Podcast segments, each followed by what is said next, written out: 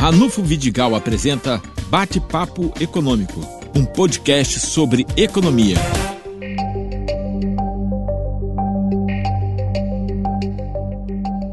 Nosso entrevistado é o professor José Luiz Viana da Cruz. Bom, é, nos últimos dias temos as estatísticas de emprego e desemprego no Brasil. A taxa de desemprego oficial em torno de 11%, entretanto, é, os empregos gerados estão cada vez mais com baixíssimos salários. Professor, o que, que explica isso? Olha só, nós temos, nós, nós estamos, é, é reconhecido que nós temos uma crise nacional e uma crise mundial. Inclusive a crise nacional tem a ver com a crise mundial.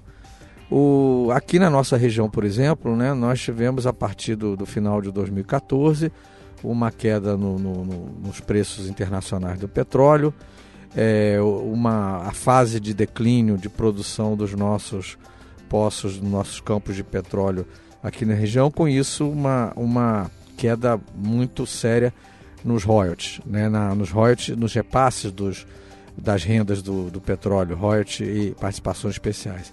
Em termos nacionais, a forma como o segundo governo da presidente Dilma tentou enfrentar a recessão que se iniciava, que se anunciava, né, foi colocando no Banco Central e iniciando uma política, radicalizando a política é, que a gente chama de neoliberal, né, mas é de, de enfim, de controle de, de, orçamento, de ajuste fiscal. E também recessiva, né? É, e, e recessiva, né? E consequentemente recessiva.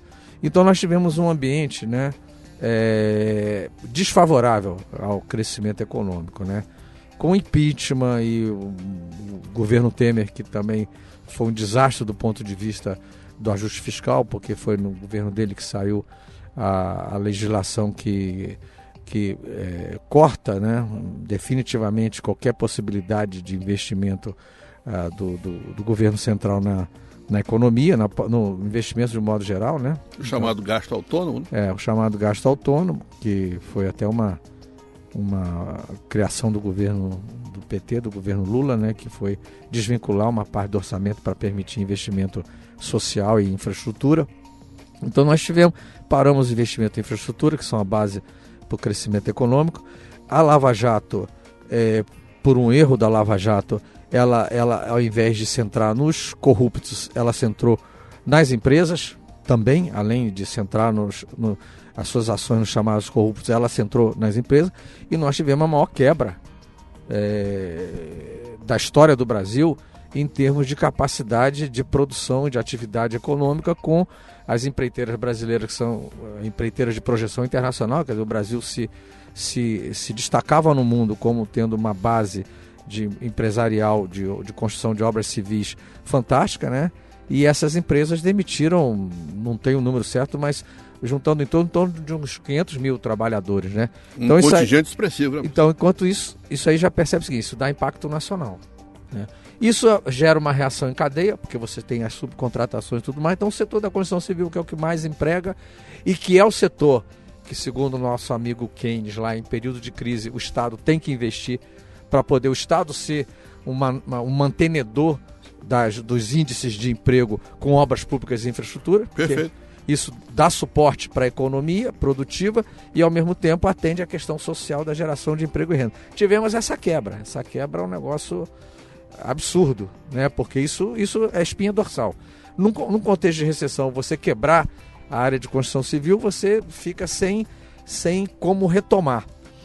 Veio esse governo uh, do Bolsonaro, que é neoliberal, e que tem como um dos focos eliminar as políticas sociais e as políticas de distribuição de renda e transferência de renda. E está pegando uma conjuntura internacional desfavorável porque o comércio internacional também está muito devagar ou não? Exatamente. Um dos fatores que influenciou isso foi uma espécie de a, a desaceleração no crescimento da China. A China vinha crescendo num, num ritmo que vai se acentuar agora com esse vírus que está aí perturbando todo mundo. Né? Há um alerta, ontem saiu um alerta né, da Organização Mundial do Comércio para o mundo todo é, sobre a, a, a, queda na atividade econômica. Vai haver uma, uma, um baque É, começa pelo transporte aéreo, que é o transporte de pessoas, depois o comércio de modo geral. Então nós, nós estamos uma conjuntura desfavorável, totalmente favorável internacionalmente. A China é a maior consumidora dos produtos primários, das commodities que o Brasil exportava.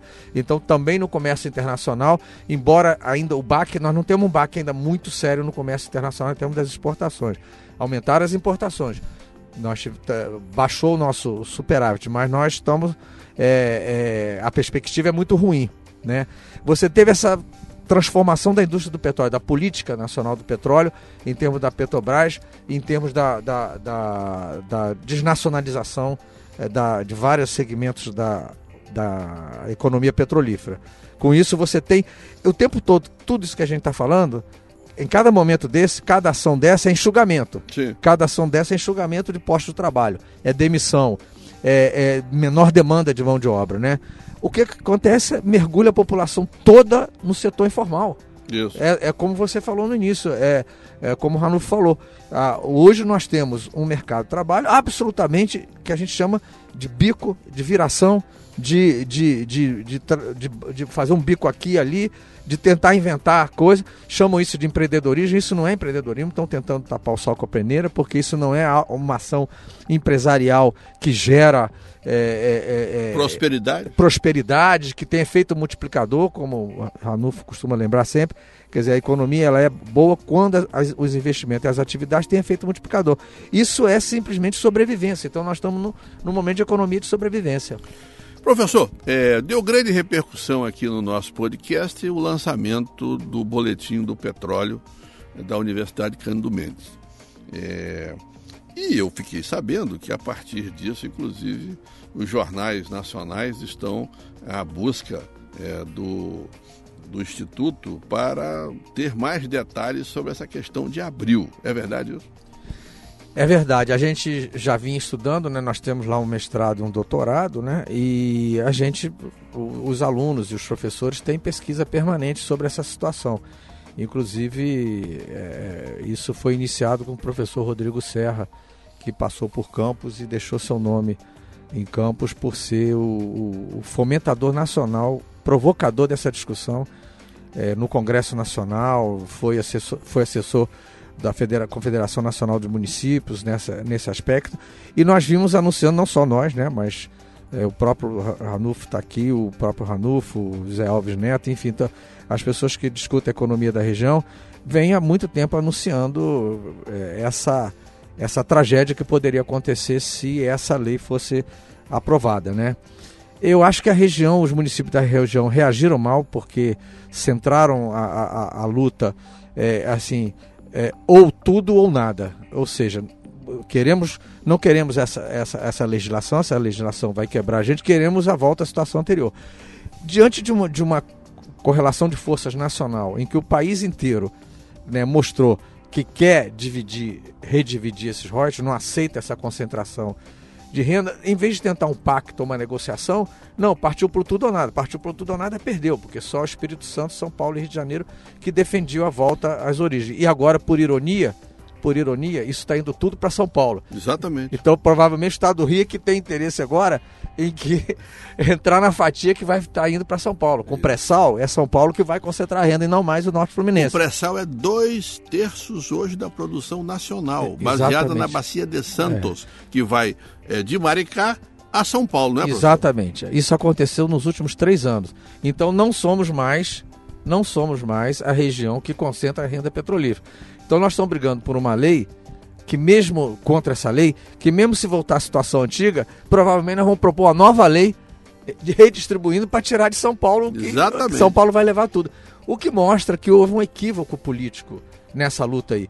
Perdeu-se, porque o, o, o que se tem é o adiamento da entrada em vigor da lei. Há um consenso no Supremo Tribunal Federal de que a lei não é inconstitucional, já tem pareceres, já, isso eu estou falando por é, é, é, declarações dos ministros por pessoas que têm informação de lá de dentro, ela não é inconstitucional. Não há como essa lei é, é, ser é, desautorizada pelo Supremo Tribunal Federal, que tem uma liminar que suspende a sua vigência.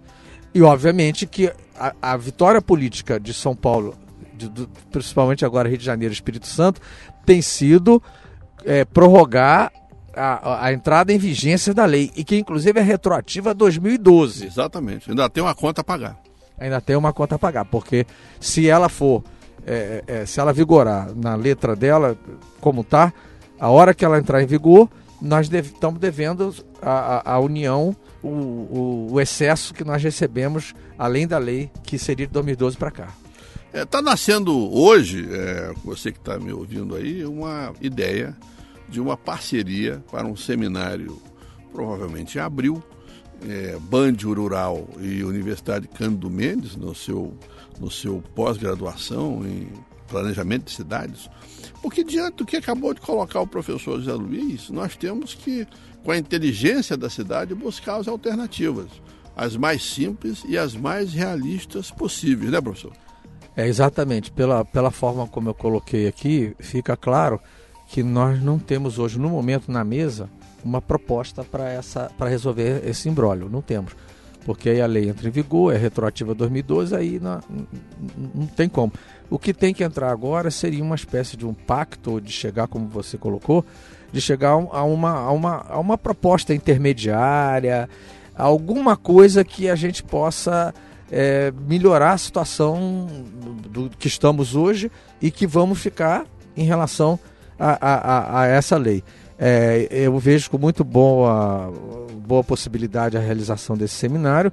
Nós vamos conversar lá na Cândido Mendes, na coordenação do mestrado e do doutorado, e mas eu acho extremamente necessário. São muitas cabeças aqui estudando, são muitas cabeças que vieram alertando as autoridades, o poder público municipal, estadual também que, que bobeou nisso aí.